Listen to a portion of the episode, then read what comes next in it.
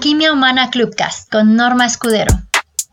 Hoy vamos a estar hablando de un tema que es fascinante y espero que a ustedes también les parezca em, igual porque es poco común escuchar hablar de él. Yo lo he aprendido, lo que hoy voy a compartirles de distintas fuentes, pero principalmente de la creadora de la medicina energética, Donna Iben.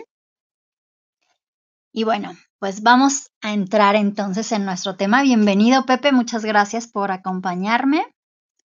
Gracias, Seth, también por estar aquí con nosotros. Y bueno, vamos a iniciar con nuestro tema.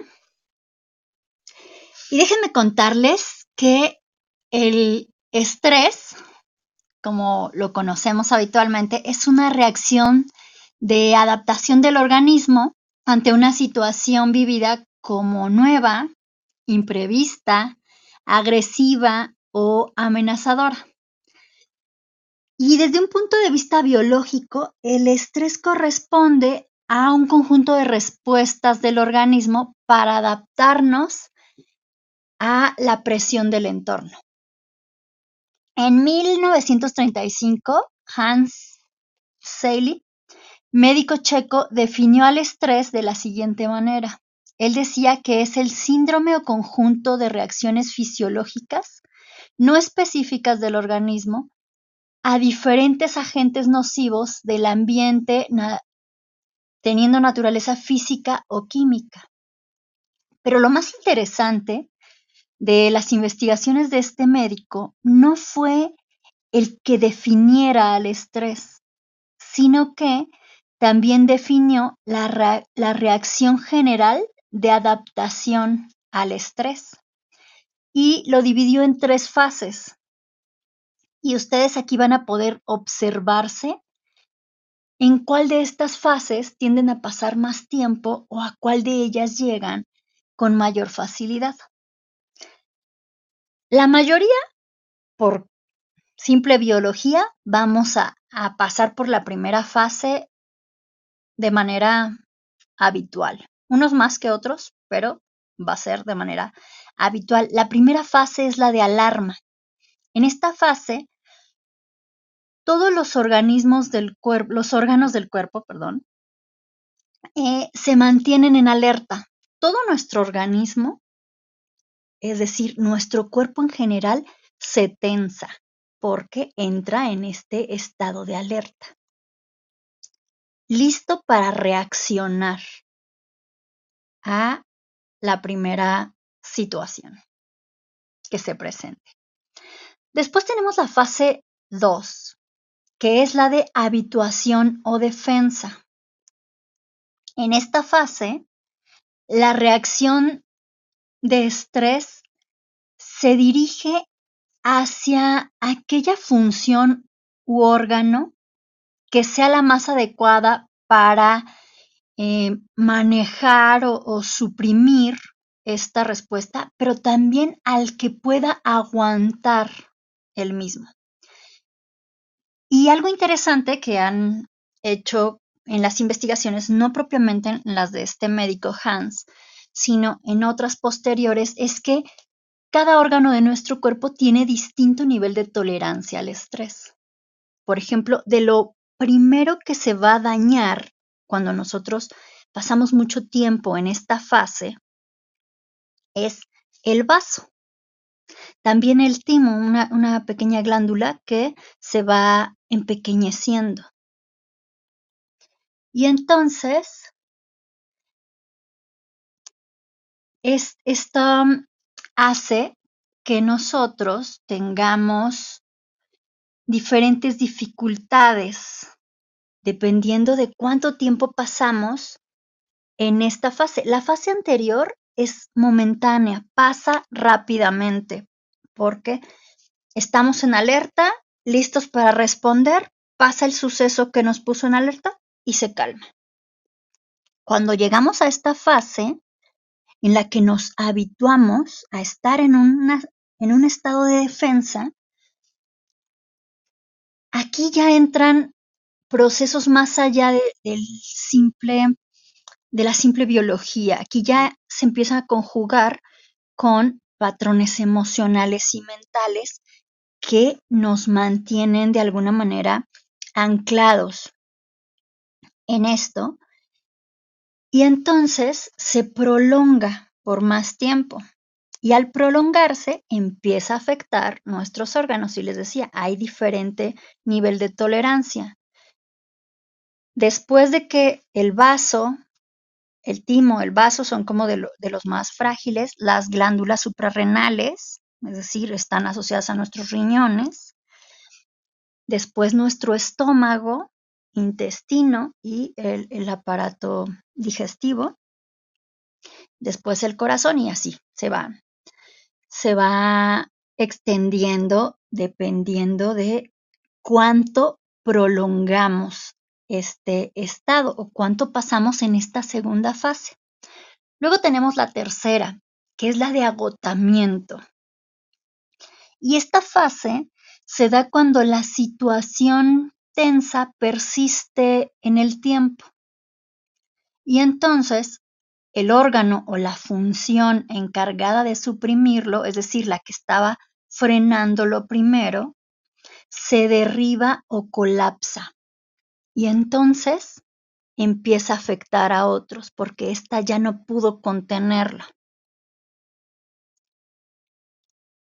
Y ahí es donde viene la parte más interesante de cómo empieza a conjugarse este diseño tan maravilloso que nosotros tenemos, que es integral. Y entonces podemos apalancarnos de para cuidar nuestra estructura biológica de nuestra estructura energética. Y ahí es donde entra esta parte de la medicina energética, que es lo que hoy quiero compartirles un poco más y que vamos a ir viendo en, todo el siguiente módulo con el segundo pilar, porque nos va a ayudar justamente a regular la tensión emocional, que es lo que hace que se prolongue el estrés en nuestro organismo.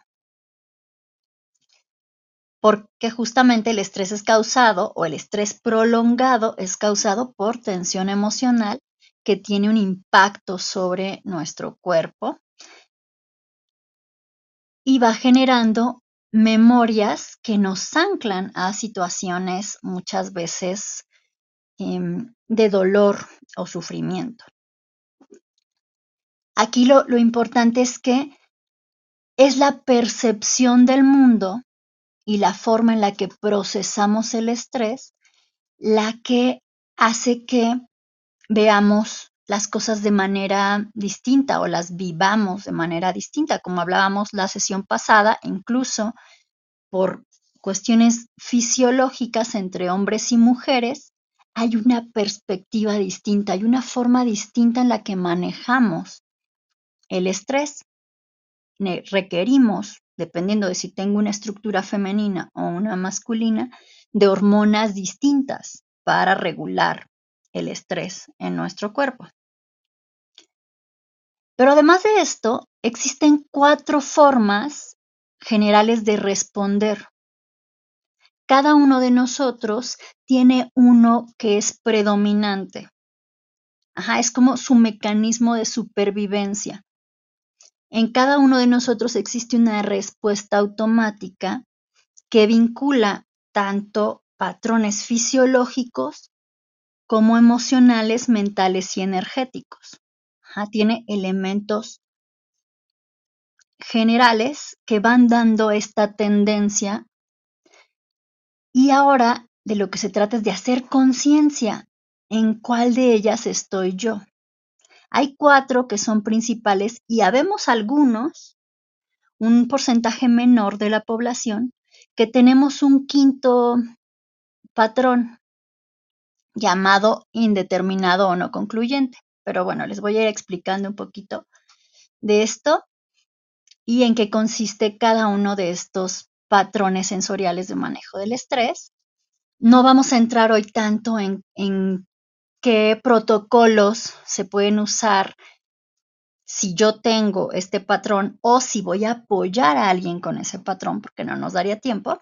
Así que voy a explicarlo de manera bastante general, pero espero que les ayude para que puedan al menos ir haciendo conciencia de cuál es el patrón predominante en cada uno de ustedes.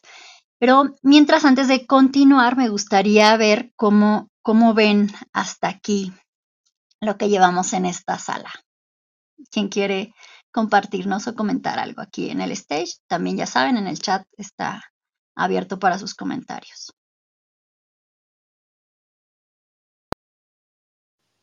Buenos días, Norma, Pepe, Carla, Brenda y a todos los que nos acompañen. Me impactó lo que dijiste, que nos acostumbramos a sentirnos cansados, a sentirnos estresados.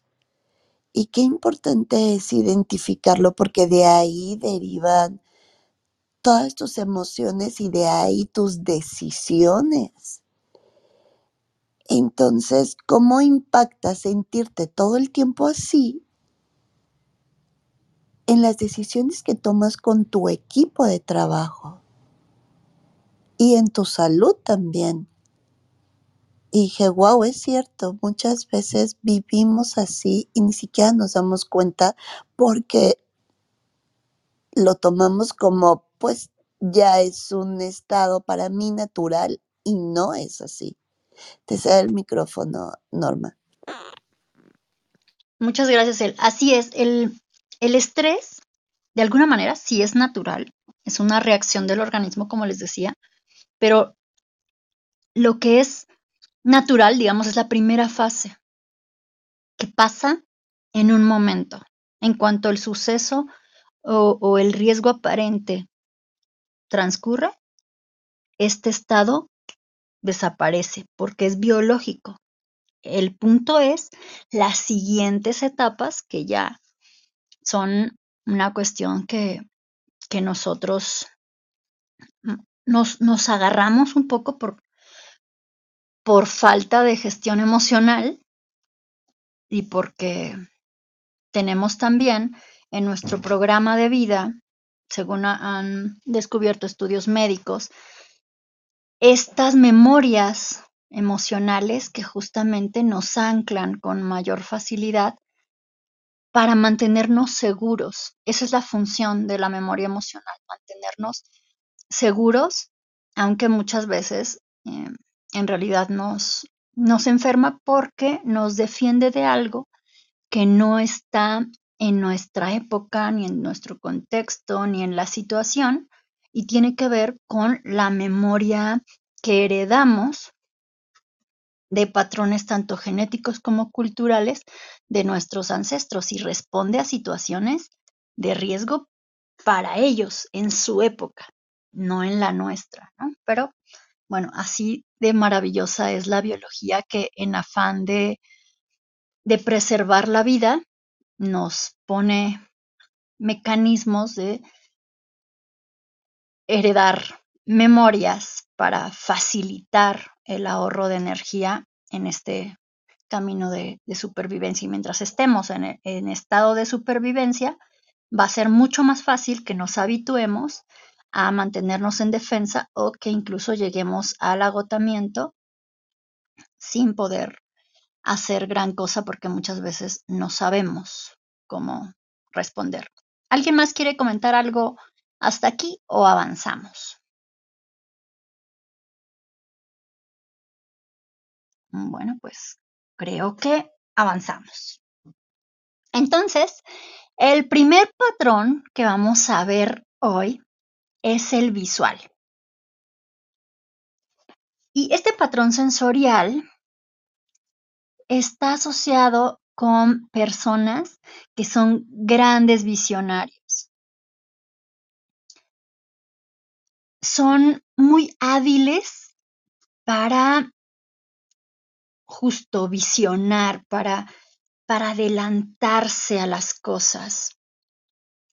Mucho del estrés que generan tiene que ver con este, estar en el futuro. Miran el panorama completo con una perspectiva sumamente amplia. Siempre están viendo lo que viene.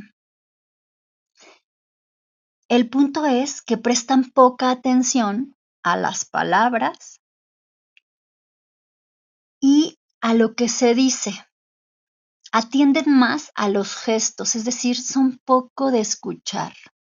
Están mucho más atentos a lo que ven. De hecho, generalmente la forma en la que aprenden tiene que ver también con los estímulos visuales. Así que pueden llegar a ser muy críticos y también muy incisivos, porque como prestan poca atención a las palabras, no cuidan mucho sus comentarios. Así que pueden ser críticos muy duros, especialmente en momentos de crisis, es decir, cuando el estrés sube, pueden volverse mucho más incisivos y es hasta que el estrés baja que vuelven a ser em, personas que se comuniquen de una manera mucho más mm, sensible, por decirlo de alguna manera. Y fíjense que lo interesante con este patrón sensorial de manejo del estrés visual es que justo son personas que en momentos relajados pueden dar mucha dirección, pero cuando llega la tensión, es decir, cuando el estrés sube en momentos de crisis, pierden fácilmente la habilidad para comunicarse. Y entonces gritan, se desesperan, eh, pueden usar palabras hirientes, porque su principal foco de atención no está en las palabras, está en lo que se ve. Tampoco prestan tanta atención a lo que se siente. Así que es muy fácil que puedan ser hirientes bajo un estado de alta tensión o de mucho estrés. ¿Cómo ven? ¿Qué les, qué les parece este estilo, este patrón sensorial? Adelante. Hola, muy buenos días, Normita. Gracias. Hola, Brenda, Pepe, Selene y todo lo que nos acompañan.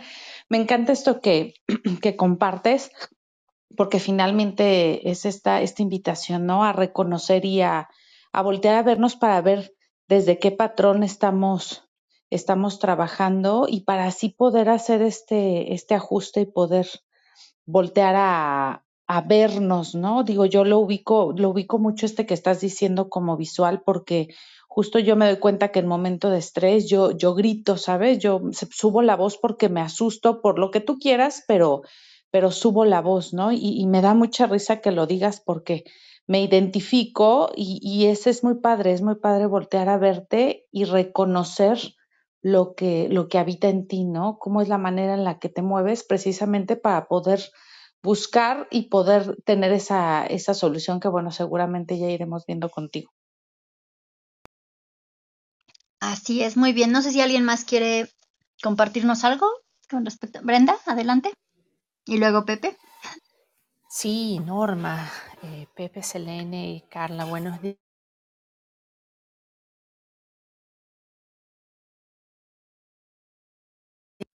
y cómo tienden a cómo tienden a, herir con las palabras, pueden volverse tan críticos. Y mi comentario es cuando una persona está en esa situación estrés y, la tendencia a criticar se vuelve muy grande y se puede herir con, con palabras feas que se dicen en el calor del momento bien importante darse cuenta de cómo uno se está sintiendo y, una técnica, algo que yo utilizo para no herir a los demás es simplemente apartarme, apartarme de la situación, apartarme de las personas que están ahí, porque ya yo sé por experiencia que uno puede decir cosas muy hirientes y uno puede dañar una relación laboral o uno puede dañar una relación con un familiar, con una pareja, por las cosas que se dicen en el calor del momento. Entonces, sé que hay muchas formas, pero una cosa bien sencilla es simplemente si uno se siente muy agitado, retirarse unos minutos, esperar que la emoción baje y luego volver porque son cosas que uno dice sin pensar, simplemente por, por ese, ese movimiento de, de, hormonas y de emociones que uno tiene en el momento y que dura solo unos minutos, pero esos minutos, si uno dice algo indebido, puede cambiar drásticamente algo que, que ha tomado hasta años en construir. Eso era lo que quería aportar. Gracias, Brenda. Así es, en minutos puedes tumbar un trabajo de años. Adelante, Pepe. Gracias, buenos días a todos en la sala y aquí en el escenario. De hecho, justo qué, bueno escuchar a Bren porque esa es la pregunta. Eh, o sea, como es un patrón, es algo que te va a suceder siempre, ¿no? O sea, no, no lo vas a poder quitar, no lo borras porque ya lo traes contigo. Esa sería una pregunta o sí lo puedes borrar, ¿no? Y, y la otra es, y coincido totalmente con lo que dice Bren, porque eso es a mí lo que a mí me pasa, ¿no? Y, y, lo, traes, lo traes en tu genética, ¿no? Lo otro no me acuerdo con quién estaba platicando y, yo de repente tengo esa sensación de reaccionar como reaccionaba mi papá y decía, no, esto no está bien y yo lo detengo y lo controlo. Más sin embargo, no siempre puedes controlar ese, esa explosividad y entonces yo utilizo ese mecanismo que acaba de decir Bren, me hago un lado, ¿no? Y me quito. Y trato de evitar ese tipo de situaciones pero no siempre va a estar bajo nuestro control. O sea, va a haber momentos en que por más que te quites, vas a tener que estar ahí, ¿no? Entonces aquí la pregunta es, ¿ese patrón es así forever? O sea, para siempre. ¿O hay manera en lo que digas, cambio ese patrón y ya se quita de mi personalidad? Ok, pues según la teoría es forever and ever. así es y así va a ser. ¿Qué es lo que puedes hacer? Aprender a manejarlo. Por eso hay protocolos para, para manejarte y para ayudar a, a, otros a manejarse, ¿no? Y lo vamos a ir viendo un poco más cuando entremos al, al siguiente pilar del autodominio, del dominio propio, la autorregulación, porque hay prácticas sencillas que nos pueden ayudar y hay prácticas, no vamos a entrar tan a detalle para cada patrón sensorial, porque como les decía, un patrón está construido a partir de diferentes elementos, elementos fisiológicos, emocionales, mentales, energéticos y de conciencia. Entonces, ¿qué puedo hacer yo una vez que ya me ubico a este patrón? Yo tengo este patrón y aquí es algo importante, yo no soy el patrón, yo tengo un patrón. Y ese patrón tiene diferentes matices o diferentes aristas. Si yo me enfoco en quererlo cambiar, voy a estarme desgastando, gastando más energía y desaprovechando las cosas que tiene que me aportan para apalancarme. Entonces, algo importante es que yo puedo hacer conciencia de que ese patrón yo lo tengo y puedo comunicar a mi equipo o a mi pareja y también generar estrategias para las relaciones, pero eso lo vamos a ver más adelante también cuando entremos en, en ese pilar de las relaciones, ¿no? Hoy la idea es que ustedes conozcan estos patrones y que puedan ir viendo en cuál em, se identifican más o con cuál se cachan. Después hay, que entrar a veces un poco más para cuando es un caso como el mío, por ejemplo, que yo tengo un patrón no concluyente, donde hay dos dos patrones que se mezclan y, y, están por igual, entonces ahí de repente tiene un poquito más de reto porque son dos maneras, y en mi caso, por ejemplo, además son dos maneras opuestas o, muy distintas de reaccionar. Y no es que sea bipolar, ¿no? Es simplemente, em, pues hay, hay dos patrones conjugados, ¿no? Pero bueno, ahorita les voy a ir explicando un poquito más al respecto. En el chat eh, dice Olguita que parece que la estoy describiendo. Bueno, ya que iremos avanzando, a lo mejor descubres que no era ese, pero bien. Vamos a pasar al siguiente, que es el auditivo tonal. Este patrón nos habla de personas que son grandes decodificadores. Estas personas escuchan con gran atención y además escuchan entre líneas. Esto puede jugar a favor o no, dependiendo de cómo eh, la persona se entrena para utilizarlo. Son personas que se apasionan, son muy apasionadas, especialmente para hablar. Les fascinan las palabras. Son muy sensibles a la crítica y se desconectan si sienten rechazo. Es decir, tú empiezas a hablar de algo que no les está cuadrando y prácticamente se desconectan y es como si bloquearan y dejaran de escuchar. Estas personas también requieren sentir que son escuchados. Y algo muy importante, en una situación de estrés, requieren que se reconozca que son buenos escuchas y que se reconozca su participación en la solución. Algo importante es que en un momento de crisis tienden a distorsionar lo dicho con gran facilidad.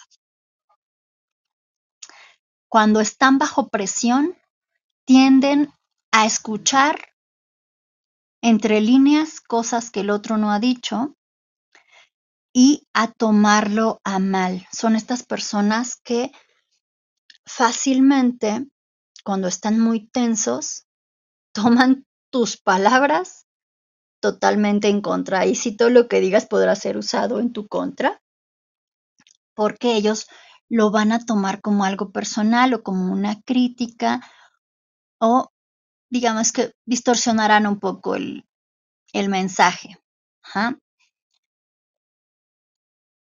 ¿Cómo ven? ¿Cómo ven hasta aquí este patrón?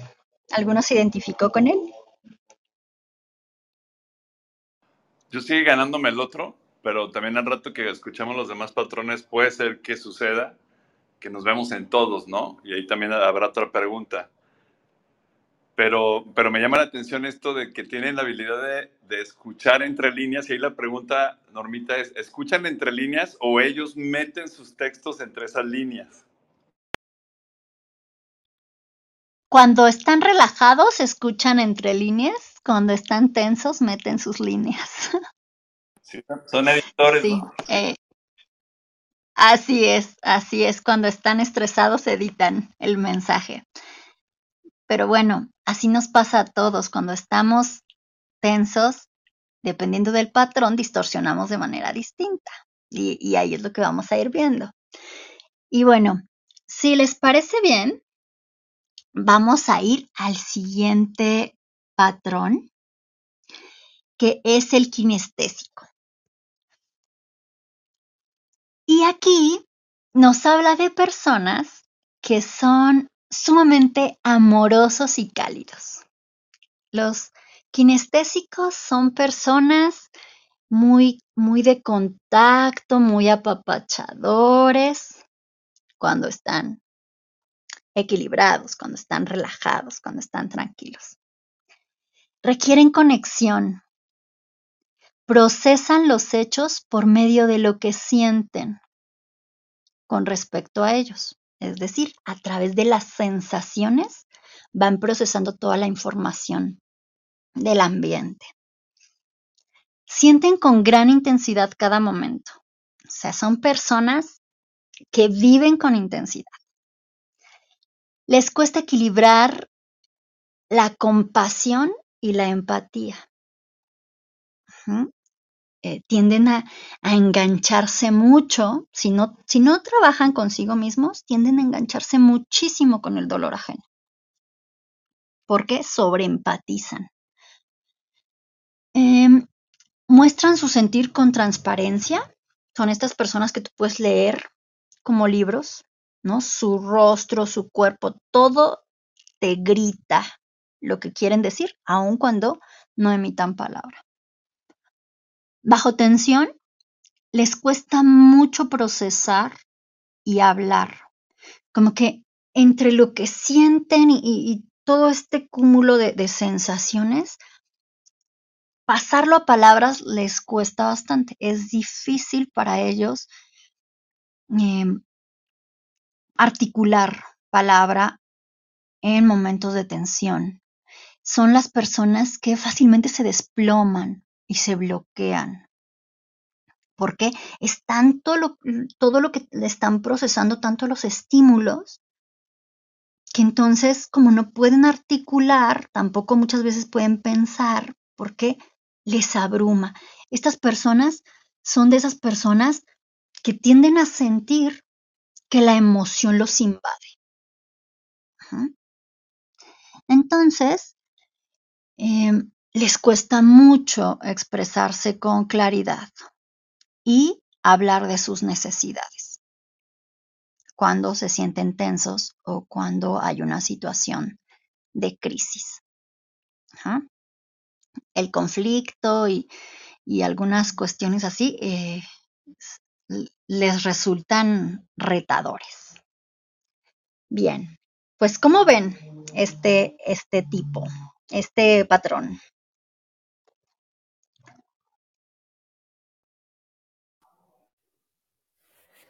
Sí, bueno, ya hemos escuchado los tres primeros y como mencionó Pepe anteriormente, puedo recordar etapas de mi vida que he reaccionado un poquito con cada uno de los tres, ¿no? La cosa es ver cuál, sería el predominante.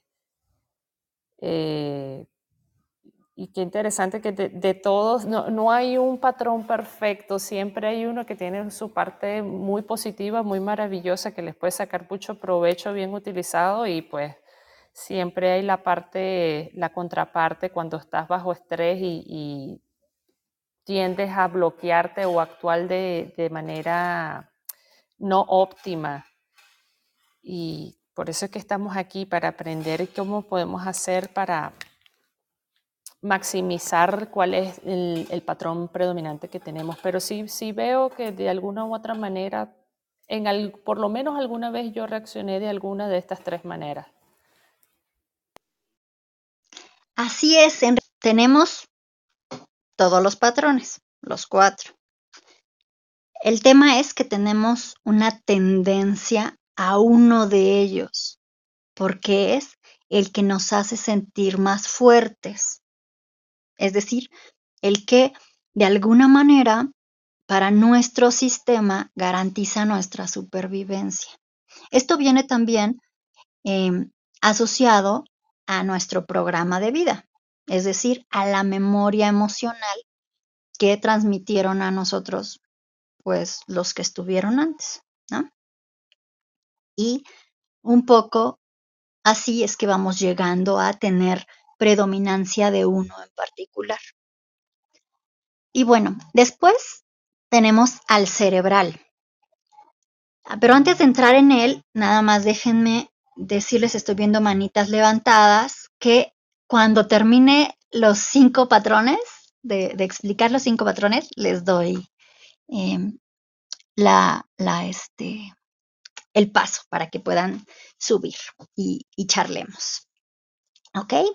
Entonces, para que no se me desesperen, ya nos faltan dos nada más. Entonces, el cerebral son personas tranquilas y serenas. Son estas personas que todo paz y relajación. se mueven muy intelectualmente, muestran menos sensibilidad, se desconectan con mucha facilidad. Son personas que toman su espacio y que buscan dar argumentos y razones, mayormente. Mantienen su energía muy contenida en sí mismos, especialmente en momentos de estrés. Son estas personas que se repliegan, se contienen mucho cuando hay tensión. Son de esas personas que se dan la vuelta y prefieren enredarse internamente que enredar la situación o sus relaciones en un momento de tensión. O sea, van, se apartan y se enmarañan solos.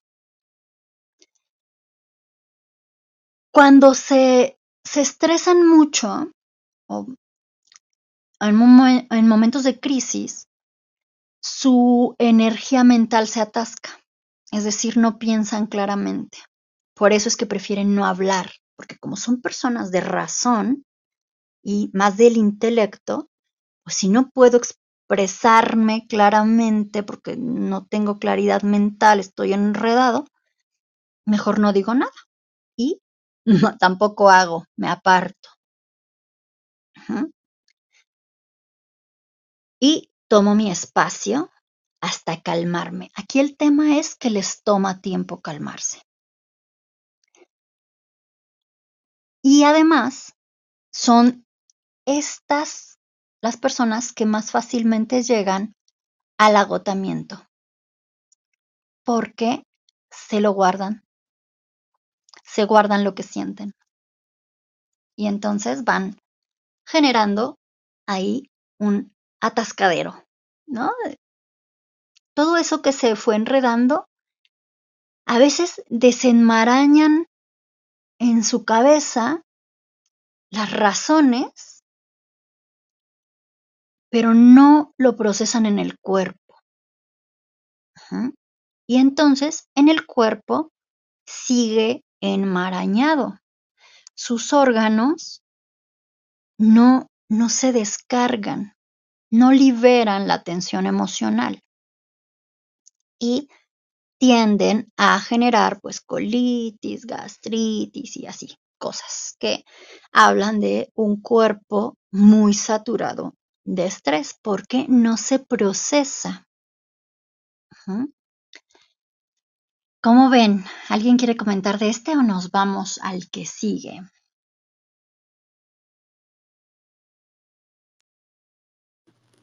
El que sigue, el que sigue.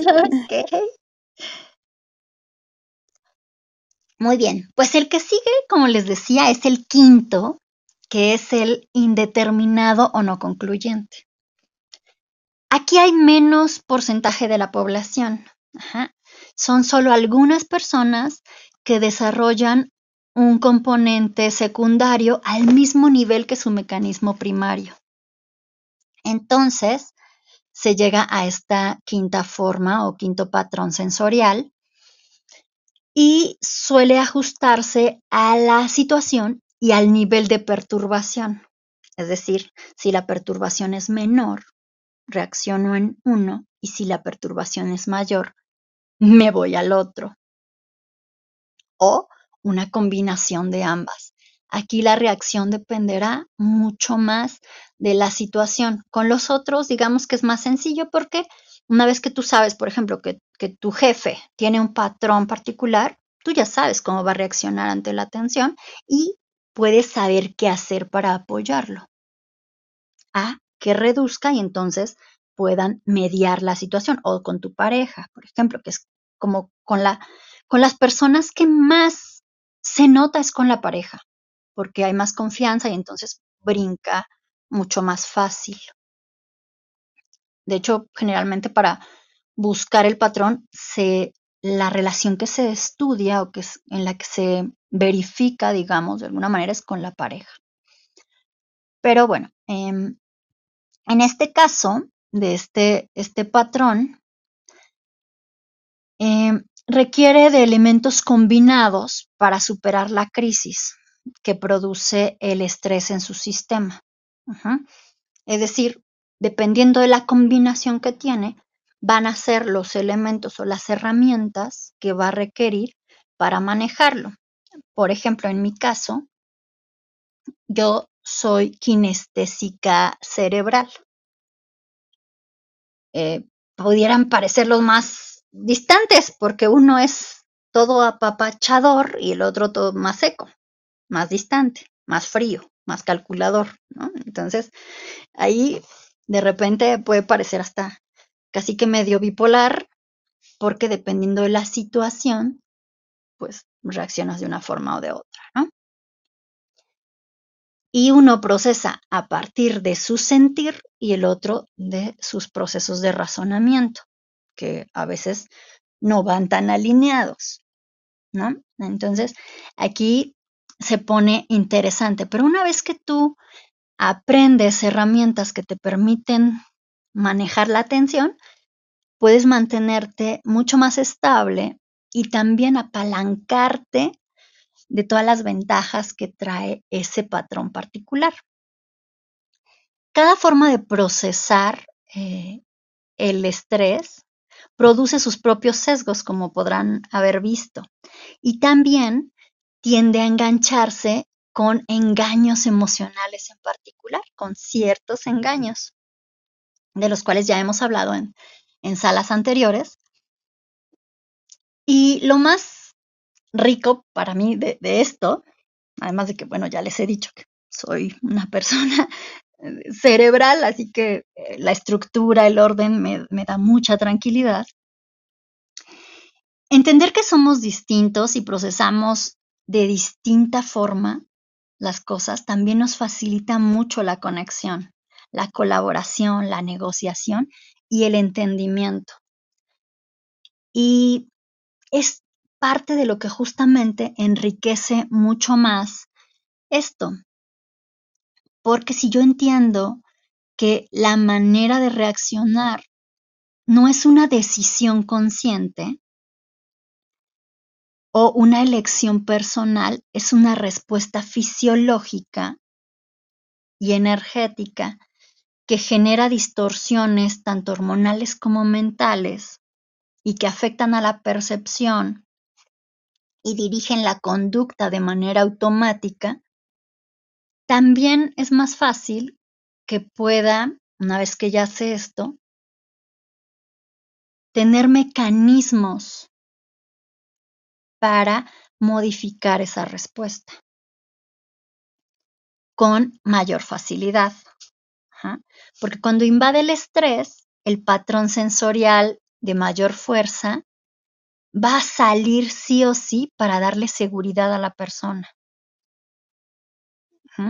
Y va a diluir los otros que no son predominantes. Mientras la tensión se incrementa más, mientras el estrés sube, sube, sube, más se diluyen los otros y más sale el patrón predominante. Entonces, reconocer, comprender y abrazar nuestro propio patrón nos permite también comunicar a quienes nos rodean cosas que nos permitan facilitar el entendimiento incluso en momentos de crisis. Y bajarle, digamos que, el calor a las diferencias que puedan existir. Así que es importante por eso que yo pueda reconocer mi patrón, porque eso me va a permitir, en un estado de calma y no en uno de crisis, comunicar a mi familia, a mi equipo, qué podemos hacer cuando estos signos se presentan, cómo ellos pueden apoyarme para calmarme y cómo a partir de reconocer los estilos o los patrones de cada uno de los miembros de la familia o del equipo, podemos entre todos apoyarnos a mejorar el ambiente, a calmarnos. y entonces poder aprovechar las ventajas y las bondades que nos dan también estos, estos patrones que tenemos. Mm. Normita. Adelante. Oye, a ver, eh, este, está muy interesante y me llama la atención porque aquí me surgió una pregunta. No más rápido nuestra familia detecta cuál es nuestro patrón y lo identifica y llega ese momento en el que nos puede ayudar y nos ayuda de hecho, o nosotros lo hacemos con nuestra familia, con nuestros hijos, con nuestra esposa, porque lo identificamos, pero lo estamos viendo desde otra perspectiva, ¿no? Muchas veces, por ejemplo, yo no reconozco mi patrón o asumo y digo, es que yo así soy, ¿no? Pero no me estoy dando cuenta que es algo que yo puedo modificar, cambiar o controlar y, lo dejo que vaya y que se vaya y que se vaya y no hago nada por moverlo. Y entonces es cuando la familia o inclusive ya hasta tus amigos, los grupos cercanos de personas que te quieren, que te aprecian, es cuando dicen, no, déjalo, déjalo, está en, su, está sus cinco minutos y te ayudan, te protegen, pero no tratan de controlarte, ubicarte porque saben que podría ser peor, ¿no? O, que explotes más o que te deprimas más o que te apartes más. Pero no pasa así que, y ustedes que, que tienen mucha más experiencia en esto, es la pregunta, no pasa primero que, yo te identifico a ti como externo y ahí ya es la, manera en la que bien sea o te puedo ayudar, o sea, ahí me pongo en mi modo te protejo, o también te mando a freír espárragos, ¿no? ¿Qué pasa ahí? Sí, de hecho sí pasa. El asunto es que eh, muchas veces eh, las respuestas no ayudan porque se hacen también desde el desconocimiento. es decir, es como de, ay, ya, ya se puso a gritar, ya está energúmeno, ¿no? Y entonces la persona se siente criticada en lugar de apoyada o, respaldada o reconocida. Así que em, aquí lo, importante es una vez que tú ya sabes y que puedes comunicar, también, obviamente, pues aprendes estrategias y entonces puedes comunicar esas estrategias a, tu familia o a tu equipo para que se tenga una respuesta que no sea simplemente dejarte aislado o decir, ay, no le hagas caso, porque eso aparentemente ayuda, pero en realidad no, no libera, simplemente se va a quedar atascado a que lo proceses como puedas. Claro, porque, porque fíjate, y yo estoy hablando ya a título personal, a mí me costó mucho trabajo entenderlo, conectarme con ello y después hacer algo por controlarlo, ¿no? O sea, decir, yo no quiero, a lo que me refería, ¿no? Los patrones que ya traemos nosotros por genética, que seguramente la mayoría son así o todos, no sé, pero que tú decías, este comportamiento a mí no me gustaba de mi papá, yo no lo quiero tener con mis hijos, por ejemplo, ¿no? Pero lo tienes que controlar porque tú sabes que está ahí y que si se te va de control, pum, tumbas todas las fichas, ¿no? Y destruyes el juego. Y entonces es en qué momento o cuánto tiempo nos toma conectarnos con nosotros mismos para entender, uno, que no está mal, porque así está con nosotros, así somos, ¿me explico? Pero dos, sí que lo podemos eh, tomar nosotros el control y decir, yo hago algo para que esto eh, no me mete más problemas, ¿sí? y, ya ver cómo lo gestiono, que lo puedes gestionar tú solo o lo gestionas con la ayuda de un profesional o whatever, ¿no? Pero, pero parte todo entonces, y aquí la pregunta es para ustedes, parte todo entonces de cuánto tiempo me toma decir esto no está bien y, y, y, es como decir, o sea, pues todas las rosas tienen sus espinas, ¿no? Y no te puedes quitar las espinas, pero tratas de no, no herir a las personas con esas espinas para que la gente se quede con la rosa. ¿Sí me explico?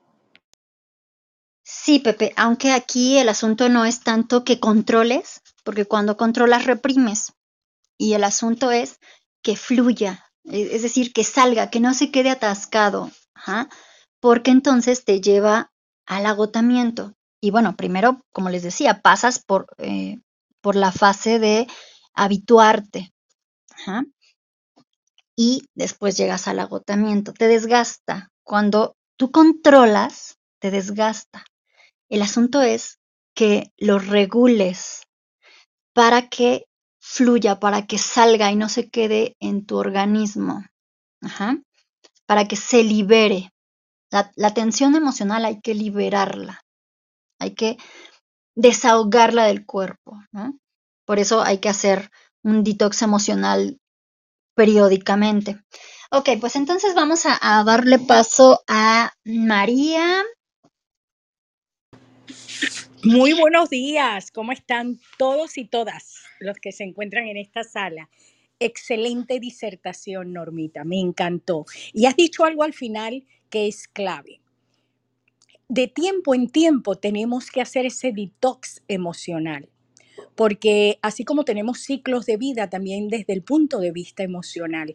Y muy bien eh, a lo que dijiste, no se controlan las emociones. No, no, no, no se debe. Para eso existe la inteligencia emocional, ¿no? Desde hace tiempo se está hablando de eso, de cómo tú lo que tienes que aprender tú, a ti, qué es lo que te sirve a ti, cómo gestionas esa emoción. La emoción te está haciendo daño primero a ti, te está causando que no tienes paz, que no estás en plenitud y segundo, a tu familia, el círculo más cercano. Entonces, tienes que pararte, hacer un autoconocimiento, una autorreflexión y comenzar a ver cómo gestionar esas emociones. Recordemos que nosotros somos los entrenadores de nuestra mente. Nosotros tenemos ese poder. Y al nosotros ir entrenando la mente, pues la mente con los pensamientos son lo que viene en la emoción. A veces se sienten emoción porque se, sin pensarlo, ¿no? Como dice la gente, no, es que sin pensarlo empecé a llorar. Bueno, perfecto, respira profundo. Siempre el respirar te lleva a ese centro donde tú tienes que decir, bueno, déjame ver, ¿por qué estoy llorando? Déjame ver, ¿por qué me estoy poniendo irritable? De, ¿Por qué estoy? Eh, y, y es el preguntarte tú y el responderte en ciertas situaciones. Y si entras en una conciencia con ese para ver cuál es la emoción que no te está ajustando, que no te está gustando, que no te está dando paz, de acuerdo a las diferentes etapas de tu vida, ciclos, como lo, tú lo quieras llamar, y diferentes campos, familia, trabajo, contigo, con la pareja, con, con la comunidad. Entonces es ahí donde tienes muy bien que ir, si no puedes, ir a buscar ayuda y decir, yo quiero gestionar, yo quiero manejar, yo, how to manage esta emoción, ¿cómo la puedo manejar? Porque la podemos manejar. Se los digo, nosotros somos los mejores entrenadores para nuestra mente, para nuestras emociones y no vamos a sentirlas, porque las emociones no son ni buenas ni malas. Las emociones son emociones. Somos nosotros que de acuerdo a la perspectiva, a la realidad que estamos viviendo, le colocamos la etiqueta de no buena. Yo digo buena o no muy buena. Yo nunca digo que son malas. Entonces, me encantó la sala. Gracias, Normita. Gracias, gracias, gracias a todos. Y a Pepe y a Brenda con sus comentarios y a Selene. Gracias. Que tengan un excelente fin de semana. Gracias, María. Aquí voy a hacer nada más una acotación. Es importante en esto que, que, dice María, y de hecho, si ustedes van a las claves de la gestión emocional, que encuentran también aquí en Clubhouse o en el Clubcast Alquimia Humana, lo importante de la respiración es cómo estás respirando porque también en las emociones que te agitan, respiras, pero respiras de manera distinta. Entonces, hay que ir también entrenando un poco esa observación de cómo estoy respirando, ¿no? Y, estas cuestiones que son importantes porque las emociones parten de mecanismos biológicos y no del pensamiento. Entonces, está muy padre que tú entrenes tu pensamiento, porque te va a ayudar a que no se anclen, a que puedas transitar la emoción, pero no a dejar de sentirla. Y la vida se trata de sentir, no de andar como robotines. Y miren que se los dice alguien con patrón sensorial cerebral. No, no, no está padre andar como robotín porque se te queda atascado en el cuerpo. Y entonces viene ahí el burnout y vienen las enfermedades. Y bueno, en mi caso ya, quienes me han escuchado antes saben que pasé por fibromialgia, que es un, daño profundo al, al, al, sistema nervioso. Así que bien atascadas que tenía muchas cosas porque justamente pues las como pues ya lo desenmarañé, pero sí desde la mente, desde el pensamiento. Y entonces se nos va quedando en el cuerpo. Y de esto habla mucho Claudia Reinville con la metamedicina. Ella, una bióloga médica que creó esta parte de la metamedicina que yo estudié hace algún tiempo justamente para poder liberar todo eso que tenía atascado en mi sistema nervioso y poder em, vivir como hoy vivo sin dolor, ¿verdad? Entonces, bueno, eh, Ed, adelante. Hola, saludos a todos, muy interesante el tema y la verdad que, pues sí, ¿no? Entre los, los diferentes patrones, como que uno dice, pues un poquito de aquí y un poquito de allá. Y, qué interesante el, poder también eh, reconocer que las cosas están saliendo de control y yo por lo, por lo general me pongo en silencio. O sea, llega un momento en el que de repente empieza uno a discutir y como que uno dice, momento, aquí ya, ya, mejor, en lugar de si tengo la razón o no, igual mejor me, me, callo, digo, listo, vamos a esperar a que esto se calme, porque a veces cometemos el error de, de querer demostrar que tenemos la razón y al hacer eso estamos eh, implícitamente demostrando que el otro está equivocado. y el problema es que ambos creen tener la razón y ahí ya se hace eh, muy, muy serio el, problema. No puede llegar a, terminar muy mala cosa, ¿no? Y, es interesante que a veces, eh, no solamente a nivel de familia, de pareja, sino con otras personas, uno ve cómo hay, hay cosas que, viéndolas desde afuera, eh, hay, por ejemplo, situaciones en las que se empiezan a agarrar hasta golpes y tú dices, pero ¿en qué momento llegó a eso? O sea, ¿por qué tuvo que llegar a eso? ¿no? Y hace poco surgió una situación allá en México con, unas personas que empezaron a discutir, se agarraron a puños y, el que salió derrotado de los puños, más al rato regresó y empezaron a, golpear y hasta con pistola y todo. Y dices, wow, pero si no era para tanto, o sea, eh, era una cosa que, no tenía por qué irse a, ese nivel, ¿no? Entonces uno, uno dice, qué, qué delicado es, eh, e, eso es como una dinamita, ¿no? Que si uno no la controla, y claro, ahí estoy hablando de puños, pero pueden ser para palabras hirientes, cosas que, que no sientes, pero que igual las dices y, causas un daño emocional en la, en la otra persona, que a veces, eh, pues ya lo dijiste, ya ahora, aunque no lo sentías, aunque no era lo que realmente pensabas, pero en ese momento de enojo lo dices y ya no puedes regresar las palabras, o sea, ya salieron y, y cuesta mucho sanar eso, ¿no? En la, en la persona que, salió afectada. Y, este, y otra cosa que, bueno, no sé si también en lo que es la, gestión de cómo eh, poder, pues, de alguna manera lidiar con esto, también eh, tenga que ver algo que, bueno, ahora mismo no me acuerdo cómo se le llama, pero que todos tenemos como un canal principal de comunicación Está la persona auditiva, la visual, la flemática, que es más como las emociones. Y no me acuerdo si hay una cuarta, la verdad que no recuerdo. Pero eh, también eh, es interesante eso de, por qué medio se comunica uno. O está ese libro también de los cinco lenguajes del amor, en el que lo que para una persona le funciona, no le funciona a otro. Hay, hay gente que a lo mejor necesita palabras, necesita un abrazo, como de, ¿sabes qué? Calmémonos.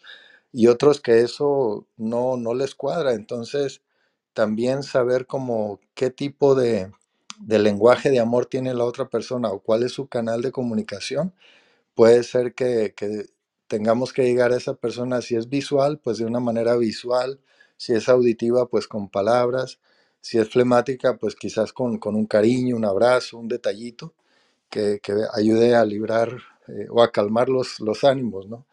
Y nada, pues con eso termino. Gracias por el espacio. Gracias, Ed. Así es, lo importante aquí, y justo recuerden que estamos trabajando en el pilar del autoconocimiento. esta parte de conocerme es vital para el pilar que empezamos justamente ya la siguiente semana, que es la autorregulación o dominio propio. Sin conocerme, es difícil que yo pueda gestionarme, que yo pueda manejar mis recursos, porque todo esto son recursos, aunque yo muchas veces los vea como saboteadores, en realidad son recursos y son recursos que son sumamente importantes. Porque justamente estos diferentes lenguajes, esta forma que tenemos de aprender, cada uno de nosotros tiene una forma distinta, un canal por el que aprende más fácilmente, por el que se comunica mejor. Y también suele estar, y no necesariamente en resonancia, con el de manejo del estrés, porque por ejemplo en mi caso, yo para aprender también soy kinestésica, pero combinada con visual. O sea, en, algo sí tengo común, combino dos. Y para comunicarme también. Y en personalidad también tengo dos tipos muy a la par. Pero no siempre es así, no siempre empatan. Entonces, mientras más me conozco, más fácil es que yo pueda em, gestionarme, pero también comunicarle a los otros incluso estrategias con las que pueden apoyarme si ven que ya a mí se me salió de las manos, porque va a haber veces que se te salga de las manos. No siempre vas a conseguir em, tener éxito en la autorregulación, ¿Por qué? Porque hay situaciones a las que no te habías enfrentado. Y según los estudios médicos que inició en los años 50 el doctor Herminio Castella, en el programa de vida, es decir, en la memoria emocional que transfiere la madre al hijo, vienen, digámoslo así, archivos o mandatos que no se van a detonar hasta que suceda algo en particular, que puede ser que tú llegaste a tus 50 años y nunca te diste cuenta de eso, nunca salió, nunca brotó.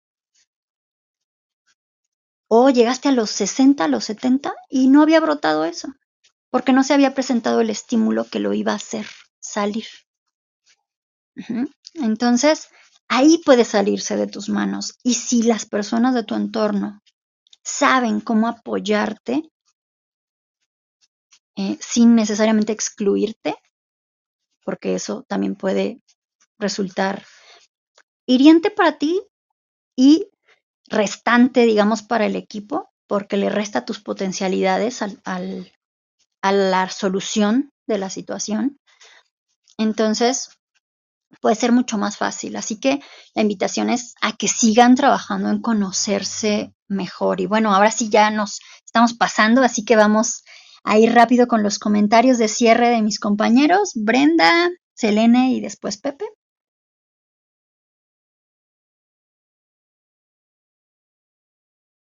Bueno, cambiamos Selene. Sí, Norma, excelente, Sala, me encantó. Ya nos dejaste tarea, porque para aprovechar todo lo que tú nos estás compartiendo, siempre he dicho que el conocimiento hay que vivirlo y pues tenemos toda la semana para identificar qué predomina en nosotros para empezar a hacer ese autoconocimiento. Te cedo la palabra. Muchas gracias, él. Ah, antes de pasarle la palabra a Pepe, en el chat, Olguita nos preguntaba desde qué edad se puede em, puede una persona descubrirlo. Antes de los siete años eh, es más difuso, eh, es menos notorio el, patrón dominante, así que el, el, patrón dominante vamos a verlo más claramente después de los siete años. Así que, bueno. Ok, Pepe, adelante. Sí, yo me quedo, gracias Normita por la, por la sala y a todos aquí en el panel y las aportaciones. Yo me quedo con, con tres cosas muy breves. Aceptación, o sea, aceptar que eso es lo que, lo que tengo y, y como soy. La otra es la constante exploración, o sea, seguir explorando las vías para, para poder gestionarlo mejor. Y, lo tercero es soltarlo, ¿no? Que decías que es lo que me estoy llevando hoy nuevo, que tú me decías, pues no lo trates de controlar, mejor fluye con ello y, y en esa medida eh, voy a poder ser más eficaz y, ya no voy a perder tantas, ¿no? Entonces yo creo que ahí está la clave, en, en el dominio propio y que tú sabes que esa es una de mis, de mis, de mis disciplinas favoritas, aprender a dominarnos a nosotros mismos, que es todo un tema, es un contrato eh, de, de, muchas cláusulas, pero, pero eso, eso me queda, aceptación, exploración y, y, flujo. Gracias, Normita, gracias a todos en la sala. Gracias, adelante, Brenda.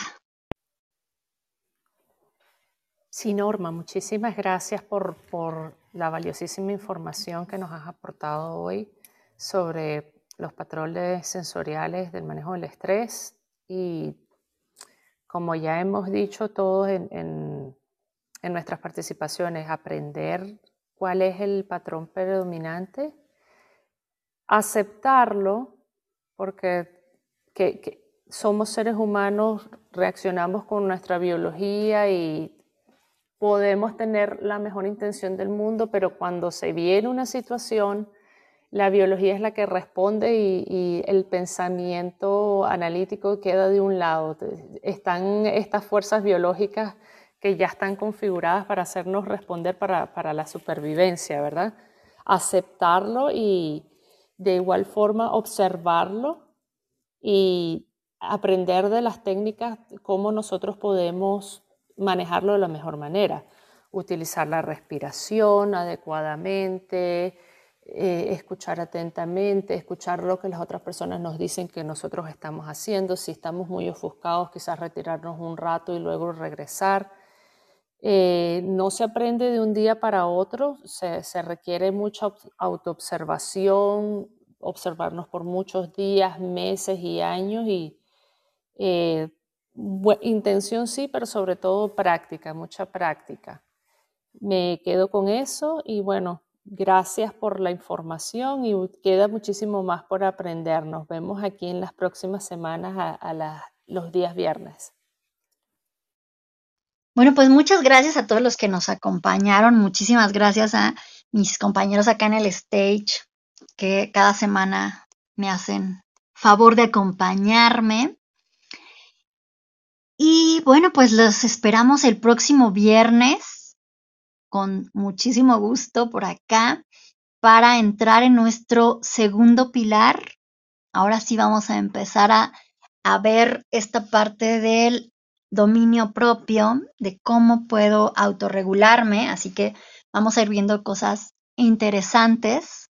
Seguimos trabajando en conocernos porque ese trabajo no se acaba pero vamos un paso más allá de el conocerme a cómo uso todo eso que, que he aprendido sobre mí para tener mejor calidad de vida, mejores relaciones y también un mejor desempeño como líder en mi carrera profesional. Así que les mando un abrazo donde quiera que se encuentren y nos encontramos por aquí la semana próxima